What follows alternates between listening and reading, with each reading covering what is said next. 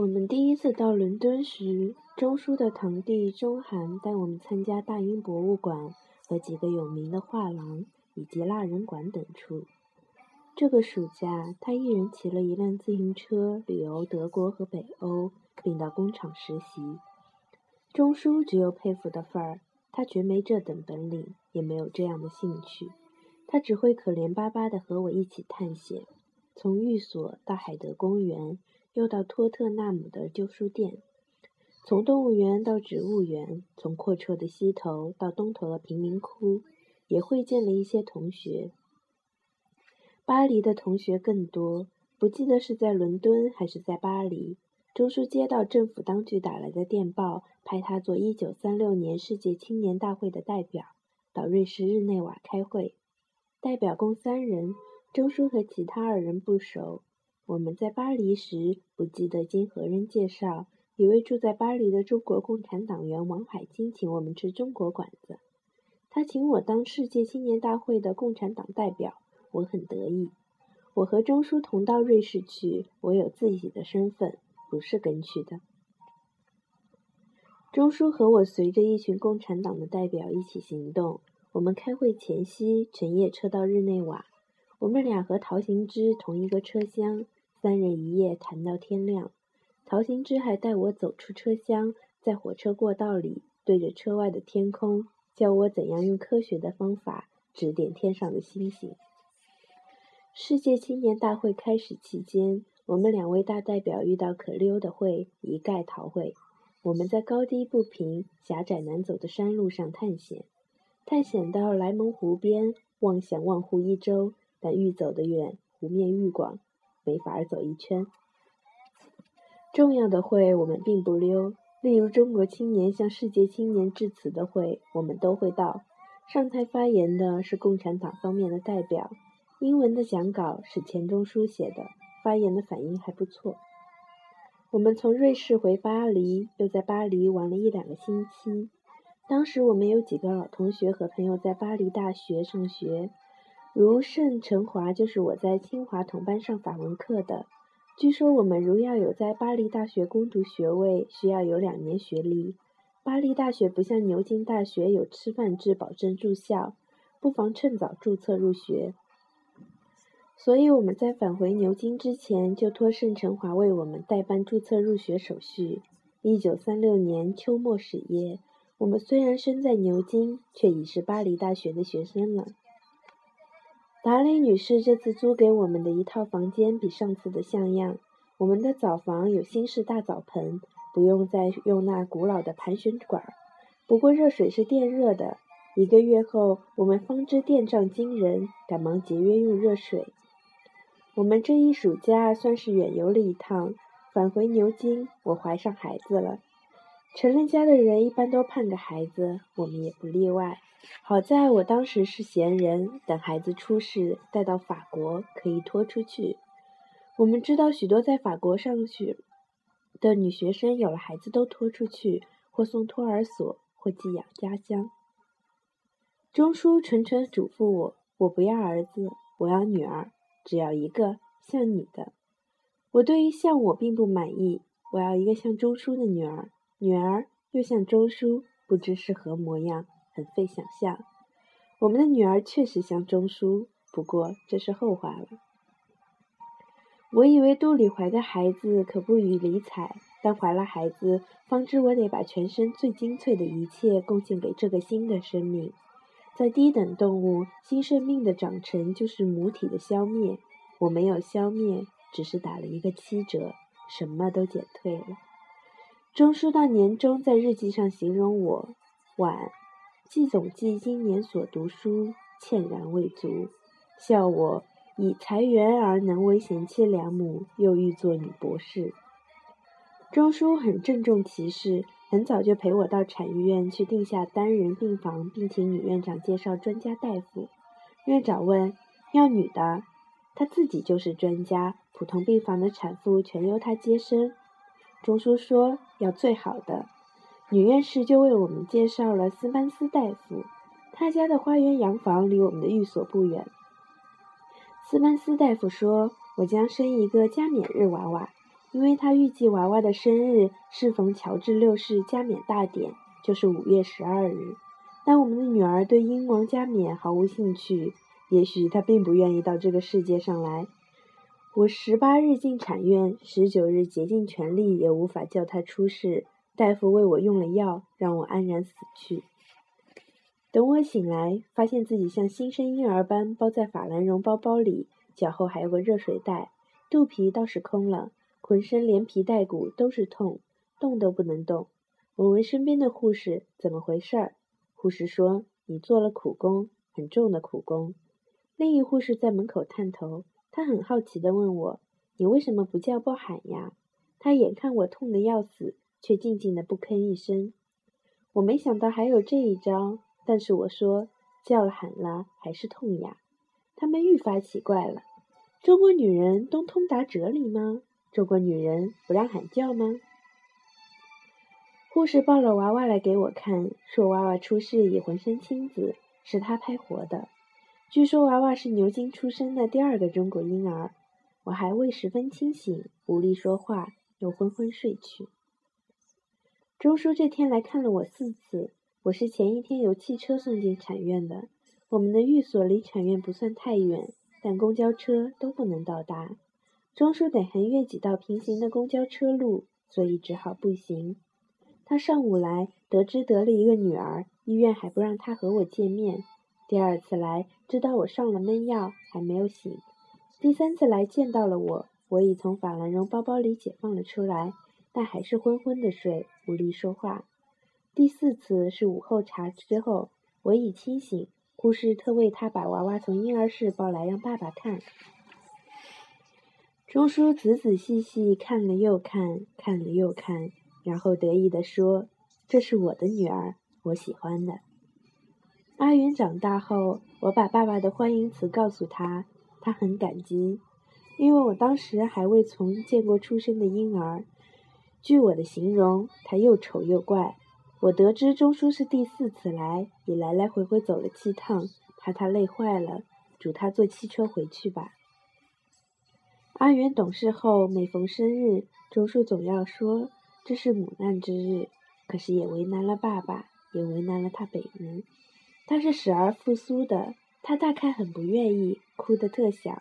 护士因他啼哭洪亮，称他 Miss 星海，以为高跟小姐，亦因为星海小姐。单人房间在楼上，如天气晴丽。护士打开落地天窗，把病床拉到阳台上去。我偶曾见到临室两三个病号，估计全院的单人病房不过六七间或七八间。护士服侍周到。我的卧室是阿元的餐室，每日定时，护士把娃娃抱来吃，我吃饱就抱回婴儿室，那里有专门人看管，不穿白大褂的不准入内。一般住单人房的住一星期或十天左右，住普通病房的只住五到七天。我却住了三个星期又两天。产院收费是一天一几尼，几尼合一点零五英镑。商店买卖用镑计算，但导师费、医药费、律师费等都用几尼。产院床位有限，单人房也不多，不欢迎久住。我几次将出院又生事故，产院破例让我做了一个很特殊的病号。出院前两天，护士让我乘电梯下楼参观普通病房。一个筒房间，三十二个妈妈，三十三个娃娃，一对是双生。护士让我看一个个娃娃剥光了过磅，一个个洗干净了又还给妈妈。娃娃都躺在睡篮里，挂在妈妈船尾。我很羡慕娃娃挂在船尾，因为我只听见阿元的哭声，却看不到他。护士教我怎样给娃娃洗澡穿衣，我学会了，只是没他们快。钟叔这段时期只一个人过日子，每天到产院探望，常苦着脸说：“我做坏事了。”他打翻了墨水瓶，把冯东家的桌布染了。我说：“不要紧，我会洗。”墨水呀，墨水也能洗，他就放心回去了。然后他又做坏事了，把台灯砸了。我问明是怎样的灯，我说：“不要紧，我会修。”他又放心回去。下一次，他又满面愁虑，说是把门轴弄坏了。门轴两头的门球脱落了一个，门不能关了。我说不要紧，我会修。他又放心回去。我说不要紧，他真的就放心了，因为他很相信我说的不要紧。我们在伦敦探险时，他颧骨上生了一个钉，我很着急。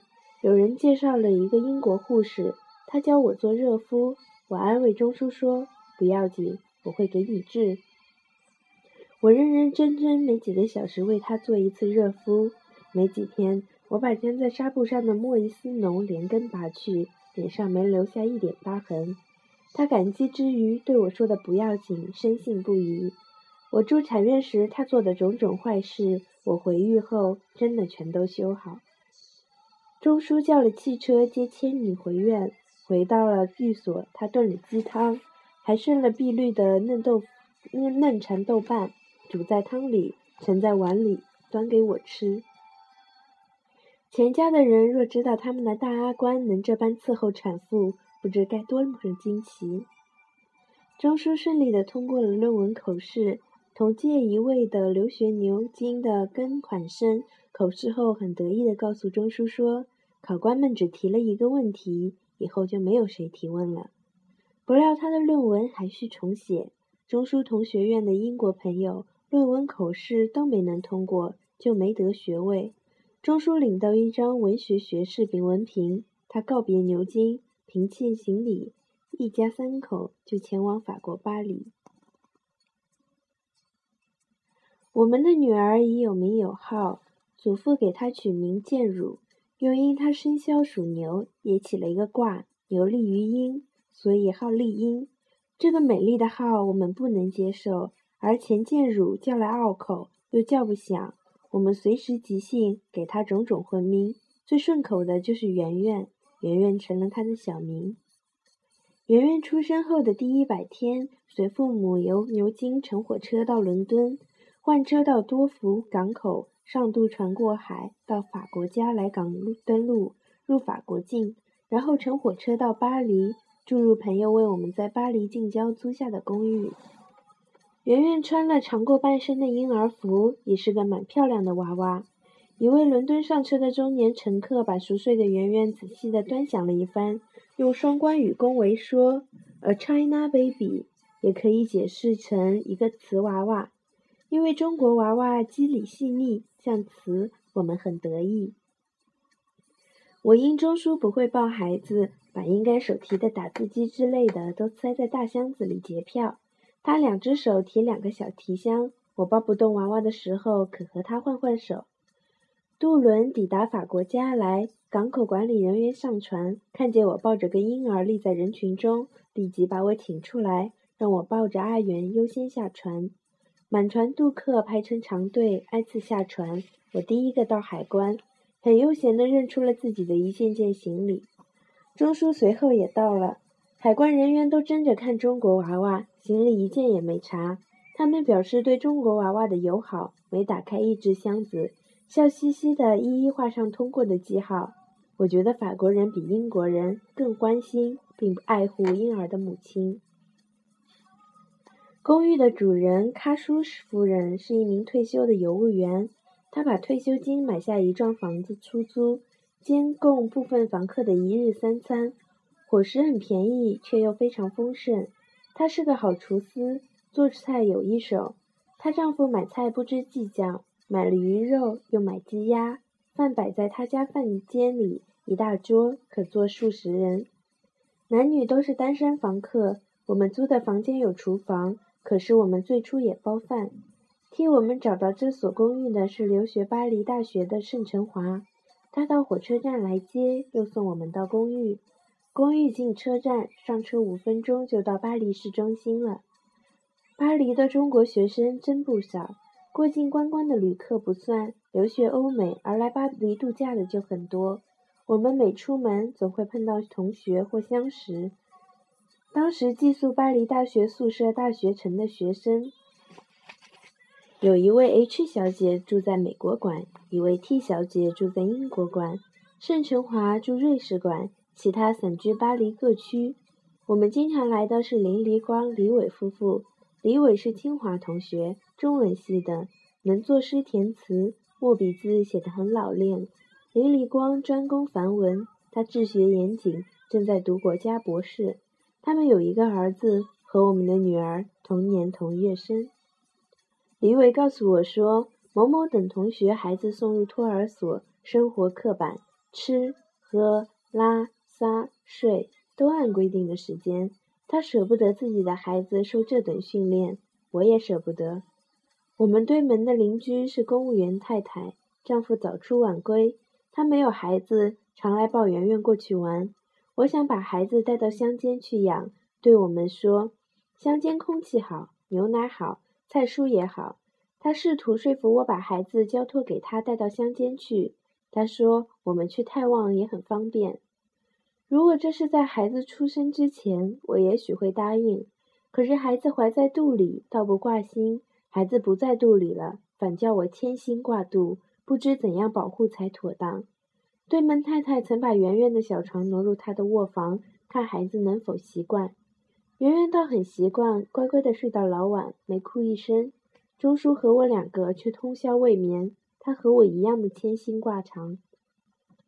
好在对门太太也未便回乡，她丈夫在巴黎上班呢，她随时可把孩子抱过去玩。我们需一同出门的时候，就托他照看。当然，我们也送她报酬。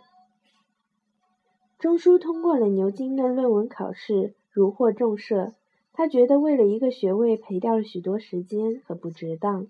他白费功夫读些不必要的功课，想读的许多书都只好放弃。因此，他常引用一位曾获牛津学学士的英国学者对文学学士的评价：“文学学士。”就是对文学无识无知。钟书从此不再读什么学位。我们虽然继续在巴黎大学交费入学，但我们只按自己定的课程读书。巴黎的大学学生很自由。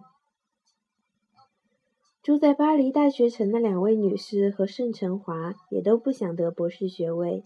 巴黎大学博士论文的口试是公开的，谁都可以去旁听。他们经常去旁听。考官也许为了卖弄他们的汉学精深，总要问些刁难的问题，让考生当众出丑，然后授予博士学位。真有学问的学者也免不了这场难堪。花钱有枪手做论文的，老着脸皮，也一般得了博士学位。所以林离光不屑做巴黎大学博士，他要得一个国家博士。可惜他几年后得病在巴黎去世，未成国家博士。钟书在巴黎的这一年，自己下功夫，扎扎实实的读书。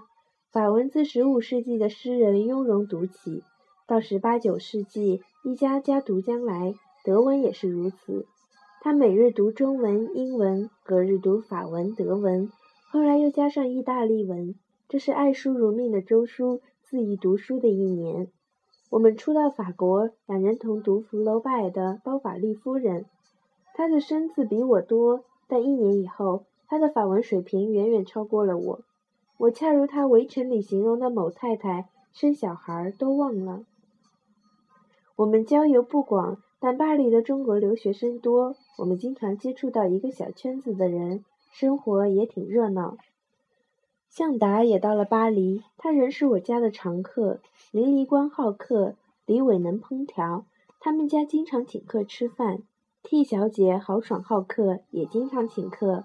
H 小姐是他的朋友，比他更年轻貌美。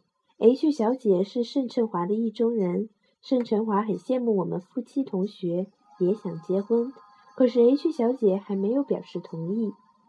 有一位由汪精卫资助出国留学的哲学家正在追 T 小姐，追求 T 小姐的不止一人，所以仅我提到的这几个人就够凑热闹的。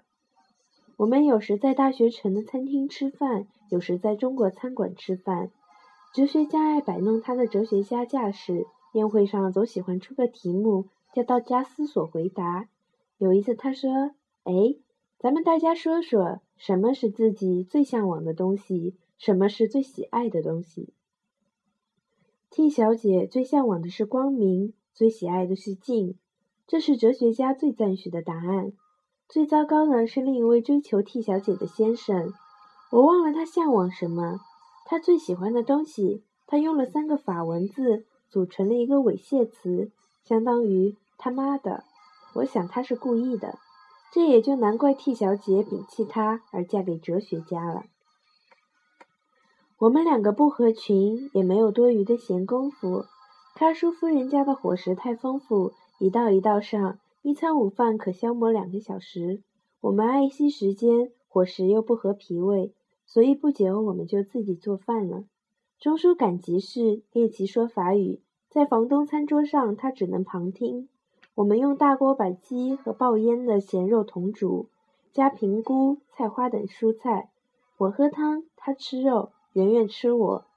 喀叔夫人教我做出血牛肉，我们把鲜红的血留给圆圆吃。